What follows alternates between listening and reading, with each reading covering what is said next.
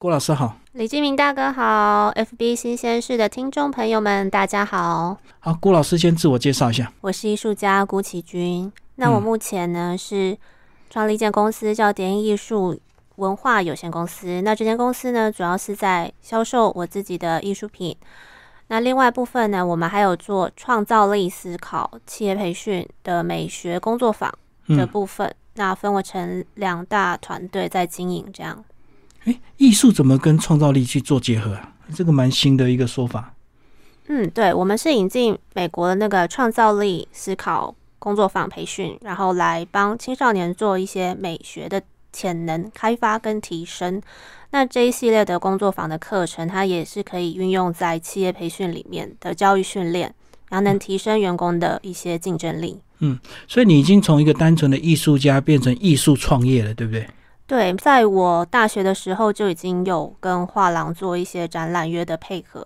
那毕业之后呢，我先去学校教书。那教完书之后，后来发现自己还是非常想要在年轻的时候能够出来闯一闯，所以就决定要做艺术家。那做艺术家大概做了六年左右，跟画廊配合。嗯，然后在今年的五月，我就自己决定要创立自己的公司，来做全方位的经营，做个人 IP 操作这样子。所以如果没有自己创业，一般艺术家都是跟画廊配合，对不对？对，因为艺术家的工作就是生产画作嘛，嗯，我们是说创作比较好听，但实际上在这个商业上面，我们就是生产画作的人。那生产画作的人，我们就需要通路去帮我们销售，所以我们就会跟一些拍卖会啊，跟各个画廊或是展览做配合。那所有展览我们也都是做销售我们的艺术品。嗯嗯，对。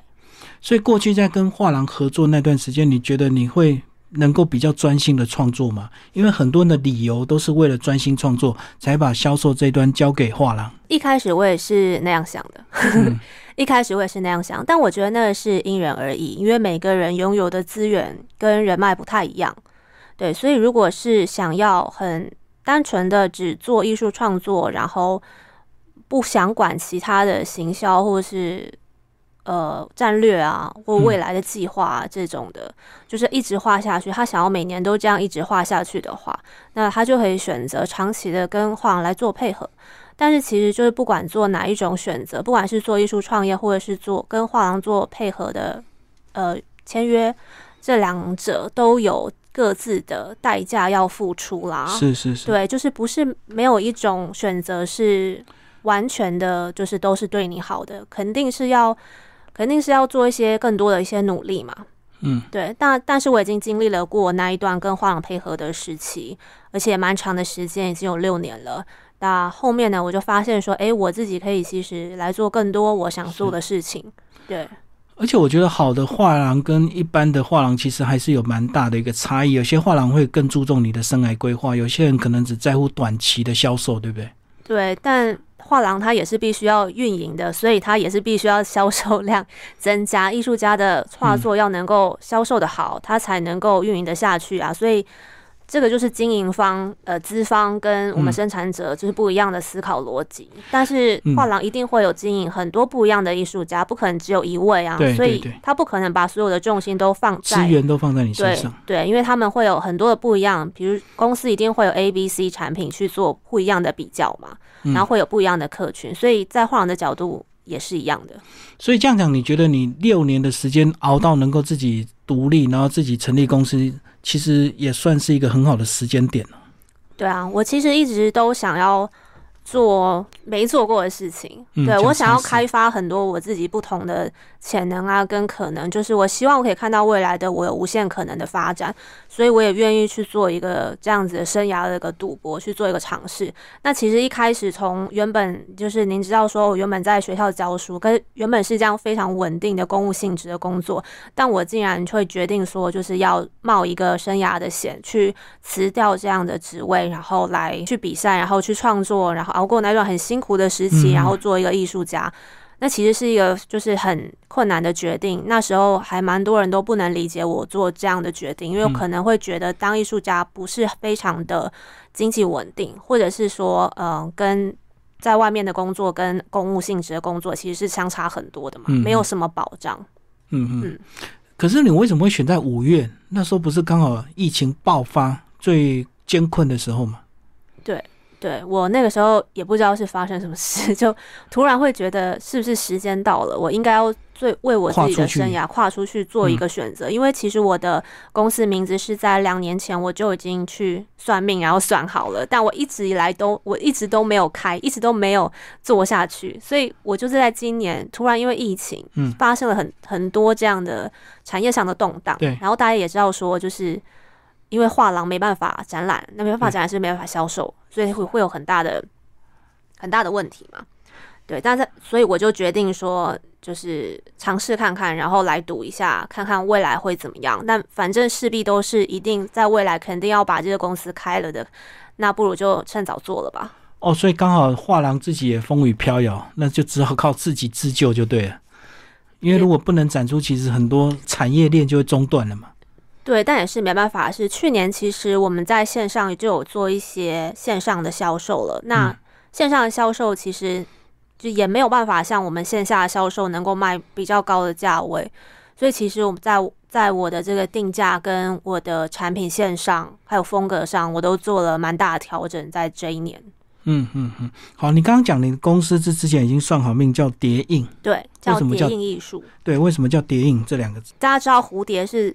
就是破蛹而生的嘛？嗯嗯，它是要重在生了对，他是要在这个茧里面，然嗯后过一段非常嗯、呃很孤独的一段日子，然后他要把自己封闭起来去做一些呃自我的一些疗愈啊，或者是说他想要转型，换成转换成从虫虫的样子，然后转换成非常美丽的蝴蝶。我觉得这个其实还蛮能够反映就是我自身的一个状况，因为在做艺术家的这个创作的过程当中，大家也知道艺术家平常就是在家里画图，就他很孤独，对，对，就。很孤独。但要面对的很多，比如说要面对舆论啊，然后面对很多人的不理解，或者是面对自己心里的一些挫折，就是他其实是很内心自自己的事情，他是属于个人个人的事情，他跟社会没什么太大的嗯关系。可所是以这个叠印就是要嗯讲说，哦，因为就是从毛毛虫，然后它破蛹而生，变成了一只美丽的蝴蝶，然后它终于可以活出它自己，或者是终于可以找到它自己的舞台。嗯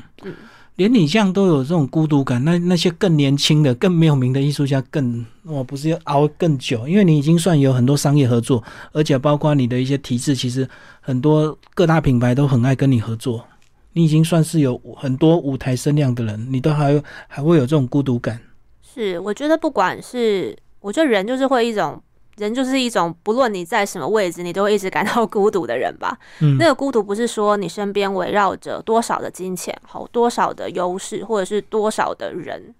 有时候人跟一群人在一起，也是会感到孤独的。那个孤独是不限于他在哪一种地域，或是哪一样的社经状况。嗯，对，嗯所以我觉得从以前我一开始没有名的时候，到后来有名，我都还是一样能够感受到不同层次的这样的孤独。 你觉得你有特别的敏感吗？我算是高敏感族群吧，嗯，嗯对，因为我对于别人的那种情绪啊，或者是说我感受，我觉得我的共情能力还蛮高的。嗯，嗯所以高敏感也是你创作的来源。大部分跟的艺灵术感家对都不是对这样吧，因为他们很能够感受到周围的变化，或是一些很细节生活上的事情。嗯嗯，嗯，所以嗯会变得比较多愁善感啊之类的。所以这也是优势，对不对？这个也是优势，但它也可能带来了一些负面负面的对的效果吧。对啊，我觉得没有一件事情是永什么都是好的啦。对，一定会有一些正面跟负面的事情，它是伴随而来的。嗯嗯嗯，好，那其实你你个人最新的动态就是你创作了很多这个数位化，然后透过 NFT 这样的一个市场来销售，跟我们讲一下 NFT 好不好？对，那 NFT 就是最近可以知道说黄明志啊跟草间弥生都做了蛮多像 NFT 的这样的作品。嗯那 NFT 它就是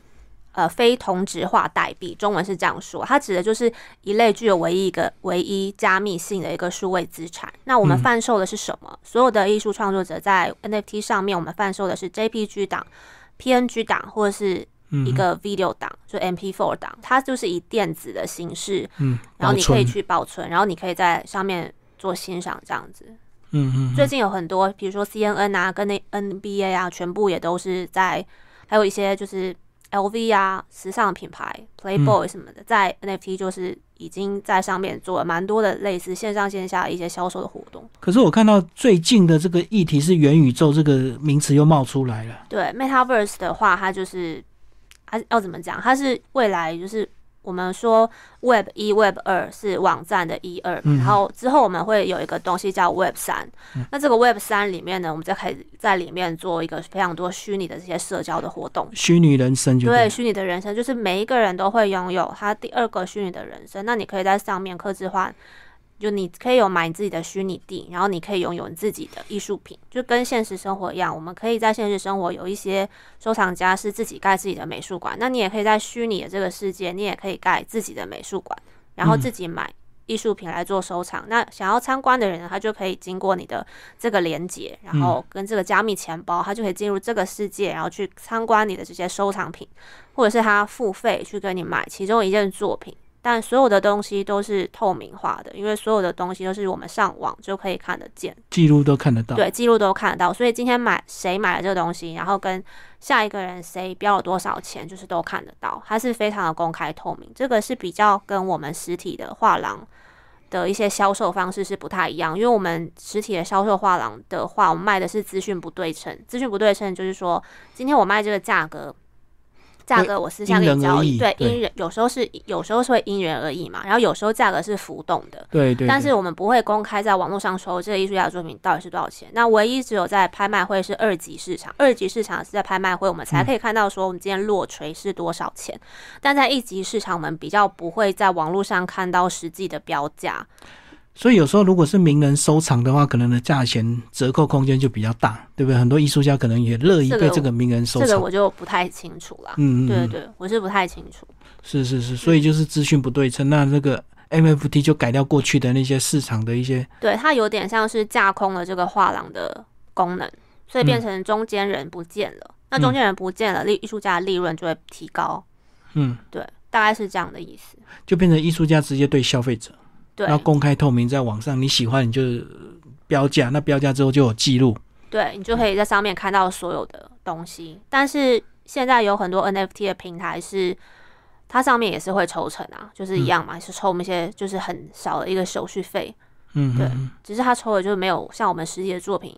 呃，经纪人的抽的那么多这样。等于说他是抽一些营运管理费就对了，对对对对，嗯，大所概以这个意思。所以你觉得这个未来是一个非常重要的一个趋势，对不对？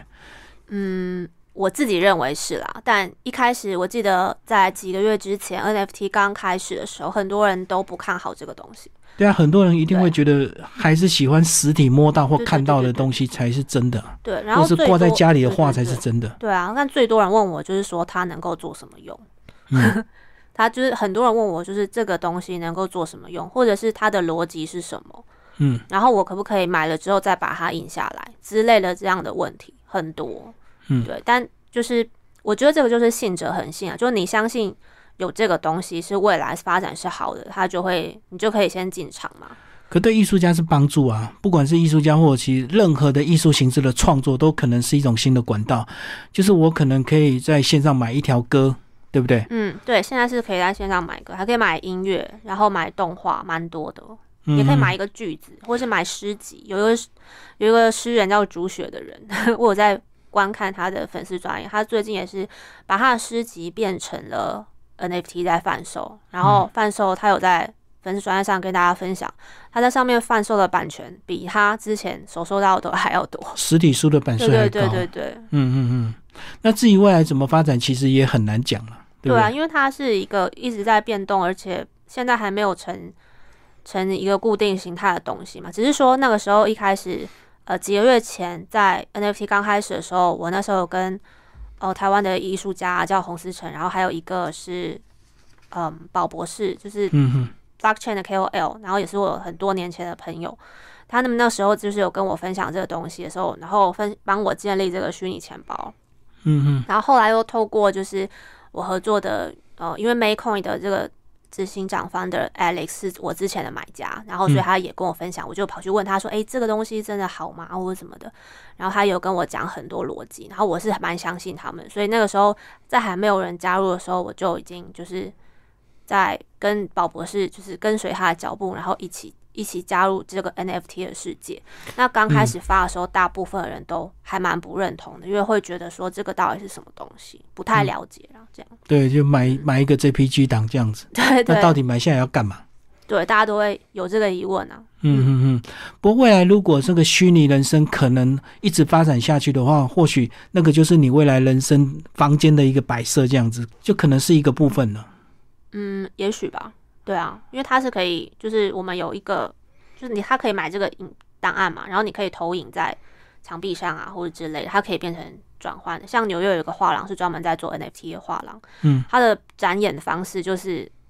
用不同的荧幕 放在，就像电视一样，每一个展墙都放一个电视，嗯，然后这电视它就一直变换不一样的艺术作品，嗯嗯，对，它的展演方式就会变成那样。它是一个实体的画廊，然后你进去参观的话，就是它看到就那是个摆电电视，视荧幕，对，它就是摆电视荧幕，秀然后数位作品，对对，修书的作品，所以你买的也是数位作品对他买的是数位作品。哦。嗯，好，那如果是你个人要收藏，你会买什么样的一个商品？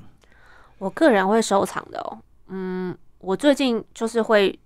想要买一些盲盒之类的，嗯对，盲盒或是游戏，因为现在有在打一些什么元兽啊这种的，嗯，它那个就是赚钱赚的比较多。但如果是 NFT 的话，最近有蛮多人在买那个 Punk，嗯，就那个庞克那个头很红。嗯，很多人都买不到，这样大家都会疯抢。哦，有一些比较红的一些呃艺术家，然后或者是比较可能就是他们有在炒作的一些品牌的一些操作的嗯的这些人物啊什么，就是上去买的话，可能短期间内啊再卖掉可以赚到一些钱。所以它的发展是不是很像比较早期那些虚拟货币一样？一开始一定都很便宜，然后大家懵懵懂懂，然后现在慢慢就变成一对对个对虚当拟然啊货币的一所个以大趋势因。为因为我那个时候就是有知道说，嗯，我因为一开始的时候，同一开大家就是民众最喜欢说谁谁谁什么 NFT 诈骗什么，很多人都会一直在对那边讲嘛。可是因为那个是他们还不了解这个东西，然嗯后他们不了解又不知道从哪里去了解，因为那时候媒体上面其实很少在介绍这个，嗯嗯所以。大家对不懂的东西都会先存疑嘛，或者对是信任度不高，或者是说那个到底能做什么？但没想到后面就是涨了那么多之后，很多人也是就是吓一跳。然后最近才有很多人都会一直询问说，他们想要来了解 NFT，然后了解怎么样上架。嗯然后很多人私讯到我的粉专去询问类似这样相关的问题。所以简单来讲啊，就是说你未来的电脑上的很多数位创作，它可能都是有版权，是可以贩售交易就对了。对，所以就像你讲对的，对这对个不管是作品啦，或者是歌啦，或者是包括你写的一首诗，都可以拿来做买卖。对啊，嗯对，只要是就是任何形象，嗯，有一个艺人是什么？炎亚纶那个时候有一次，他是事嗯事件是说他在粉丝团上面预言说什么地震会下雨这件事情，嗯然后不是那个时候被粉丝嘲讽吗？铺铺天盖地的嘲讽，嗯，嗯但后来证实说，的确是研究发现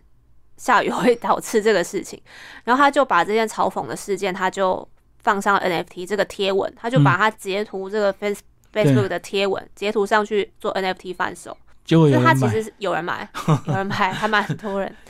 蛮多人去标的这样。嗯，对，就是它其实是可以 NFT，它不不只是它可以卖艺术品啊，你可以卖诗啊，然后你可以在上面做议题的操作啊，像它这个就是议题的操作嘛。嗯嗯，对，然后或者是说他想要记录一个这个什么，或者是你卖你的事件头贴照片都可以，就对。对对，你不管卖什么，所以你针对这个 NFT 也创作了一系列的这个数位化，跟我们介绍一下吧。嗯，在就是最一开始的时候，我一开始去是跟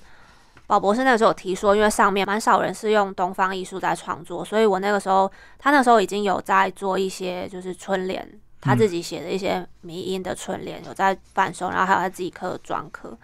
所以那个时候我就是因应因应就是我要呼应他，然后我们就做了一个就是迷音符咒，然后这嗯个迷音符咒我就是把我学到怎么画符咒的方式，然后把它转换为画区块链符咒的方式，有点像嗯你可以放在你的手机里面当成桌布，是嗯然后可以保佑你招财，就是类似像这样，但是它其实是。没有实际功能，它就是很好笑的一个东西，嗯这样、对。然后目前就是也有销售掉。所以就是你的第一次尝试，就对。对，那是我第一次尝试，然后我也那时候也不太会用电脑绘图，我就随便的，就是用那个 Photoshop 来做一下，这样子，就是一个、一个尝试吧。嗯然后第二个是第二个系列是做大陆的有一个平区块链平台叫 Top Bidder，嗯，然后这个 Top Bidder 在大陆其实就是声量还蛮还蛮高的，然后我那个时候为了这个平台去做一系列的塔罗牌，二十四张。然后这个二十四张塔罗牌，我们用不一样的文案，然后搭配我之前就是跟同一合作的花系列的圆舞曲的作品，把它套用在这个塔罗牌上面，做成像那种很皱的塔罗牌，是还蛮漂亮，我自己觉得啦。然后在上面我们就做一些贩售，这样呼应，就是每一张作品都有呼应一个动漫的主题，比如说什么《鬼灭之刃》对，嗯比如说《鬼灭之刃》主题，然后我们里面有一些这样，然后还有一些什么比较搞笑，比如说妙禅师傅，我们也把它画画了一张图，就是他那张图就代表那个妙禅师傅的法力之类的这样，是是，嗯，所以它每一张都是单独的版权吗？呃，都版权唯是另单外独买的，唯一的。版权是另外买的、哦 NFT 买的不是版权，NFT 买的是你的所有权，嗯就是那一嗯，张所以它所上有权面。只有一张。所有权也只有一张，但你可以嗯开很多版数。像宝博士有卖很多卡牌，所以他是有开很多版数。那那个卡版数，你每个人收到就不一样，嗯，就一号、二号、就一三号、二。号、三号。所以你这是你艺术家自己决定。对，是艺术家自己决定说你要开版还是你不开版，就只有唯一一版。然后我是只有卖唯一版，因为唯一版的话价格比较高。那如果是卖很多版数的话，通常就会像版画一样，价格会比较低。可以平均低一点，更多人收藏，对，更哦多各人有收藏，各有优劣各就有对。优劣啦。嗯，嗯嗯，不是还有这个验尸机系列？哦，对对，最近就是最新的验视机系列呢，是跟我跟奥丁丁平台配合的。奥丁丁平台就是长期跟 Makecoin 合作，跟在这个在这个呃区块链产业是非常非常知名的一间公司，然后它在全世界各地也都就是有公司这样子。然后那个时候是为了要打日本市场，因为他们在日本有非常多的一些资源，所以我们就用日本的公主的系列，把它变成、哦迪士尼公主乘以这个日本的这个和服的公主的感觉，然后把它转换成新的人物。那其实看不出来到底是哪个公主，就是你可能要看她的文案才知道是哪个公主，因为长得是完全就都不像这样。嗯，对。然后用那时候是想要一直探透过这一系列去探讨女权，嗯，就是我的概念就是说，哦，这些平就是看起来美丽很温柔的公主，但其实她们现在都有了一些脾气，然后可能很暴躁啊，或者有些嗯黑暗面啊，或者是嘴巴很贱啊之类类似这种的，就是这些公主都个性不是很好。嗯嗯，然后他们各自有各自的故事，去帮他们写了一些不一样的故事在里面，给它赋予新的故事意义，就对。对，给他赋予新的故事。然后我们还改变了蛮多，就比如说像灰姑娘这个角色好了，那嗯灰姑娘我们就是画一样，她是蓝穿蓝色的衣服嘛。但灰姑娘不一样的是，就是她在这个继母的家里，然后她最后是杀光了全家人，然后自己离开这样， 所以她的我就把它写完一个新的文案的故事。所以你自己怎么看？你从一个传统的这个书法创作一路走到这么先进的 NFT 的这个数位创作？嗯，我其实就是对世界还蛮充满好奇的欸、嗯我不会像很多传统的艺术家那样，就是坚守他自己一本来直一直就是可能十年如一次都做一样的东嗯西。我可能我可能不是不是那样子的人，因为我个性也不是啊，对。然后我自己也还平常也都会听一些嘻哈 之类这种嗯嗯流电影行的东歌，西，就比较比较新的东西，我都还蛮常在关注的。对，然后我是为什么会选择做这个东方艺术？当然是因为我自己的本科背景的关系对嘛。对，但我自己又喜欢很新潮的东西，所以我其实会觉得说，就是把这个很新潮的东西，再搭配这个东方这么传统的东西，其实会产生一个很大的一个反差萌，反差萌，嗯它其实会更容易就是让别人注意到这个事情啊，嗯就是嗯。它更容易让别人去关注我的东方艺术。所以回头来讲，这样的一个概念，其实它就是吃个人品牌，对不对？就跟很多艺术创作一样。很多人的一些创作，你也许看得很奇怪，可是因为他是第一个创作，然后他是名人，或者是他是一个什么领头羊，所以大家会去肯定他。当然是要当领头羊啊，没有人要当尾随在后面的人。对啊，我记得前阵子有个香蕉贴在墙壁上，那也是艺术品啊。对对对对，可就是是艺后术面它模仿没的有就不止，对对嗯，对，后面模仿的人很多嘛，但对啊是永远都是第一个做的那个人才会被看见。所以我其实为什么那么执意要做 NFT，也是因为没有人做，所以那个时候我才第一个选择做，所以现在整个市场销售怎么样？还不错，就是嗯慢慢的稳定的销量，没有说一个很高的价格，因为现在目前台湾人接受度刚还起步嗯刚起步也还不高，对啊，就就慢慢开始，然后我们会有不一样的。产出，像十二月份，因为现在 NFT 已经开始饱和化，很多人就开始进场嘛。对，但其实你每天刷那个 NFT 的网站，你会看到非常多 NFT 作品，你根本看不一完，直冒出来，一哎对直冒出来，就是雨落春水一样，就是不停的冒出来。那那么多的品相，你到底要怎么选？其实对收藏家来说也是非常的困选择困难症。嗯对，然后所以呃，现在我就跟一个新加坡的 blockchain 公司，我们就我们做了一个游戏，然后这个是一个盲盒游戏，就是用我画的这些卡牌，然后变成新的游戏啊。我是画十二生肖，嗯用浮世绘的方式画十二生肖，画的很搞笑，这样还帮他们下了一些很好笑的台词。哼，所以你的意思是你买的时候，你不知道你是买哪个生肖，是盲盒的概念。对，是盲盒的概念。嗯然后你买进去之后，它就是一个游戏，所以你就开始玩那个游戏，他就不哦得不开始玩那个游戏。嗯，但玩的游戏可以赚钱。 哦哦，哦对对对，它不是只是收藏，它是可以玩游戏，还是有互动感，对不对，对？它有互动感，而且它是一个新的 MetaVerse 宇宙的概元宇宙的一个概念，就是我们十二月份的时候才会上线推出。就两个已经结合就对了，你还能够在嗯对，那现在边做很过现你的在虚现拟在很人多生。对啊，现在很多币都已经可以开始买地啊，嗯，很多币都有发展自己的土地，对嗯，像一个叫什么 RACA 这个这个币我有买，然后他们也有出自己的这个土地虚拟土地，大家可以去购买，然后你还可以在里面玩很多这样。你目前可以都很荒凉啦，但因为都没有什么人 买，你可以建建立自己的这个家园跟城堡，就对。对、诶这个好像就很多人人生现实生活如果有一些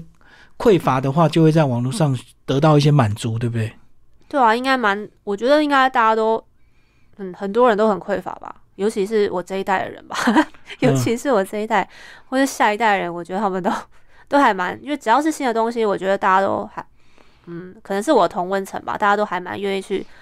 尝试的。这其实样我觉得这跟二三十年前那嗯个刚开始流行那个电子鸡一样的概念了、哦，电子 鸡，一个小机器，然后你就养很多鸡，那鸡就会要喂它食物，不然它就对会对对对生病，不然它就会哭，或跟电子狗一样的概念了、嗯，就，多了一个心灵慰藉的空间啊了、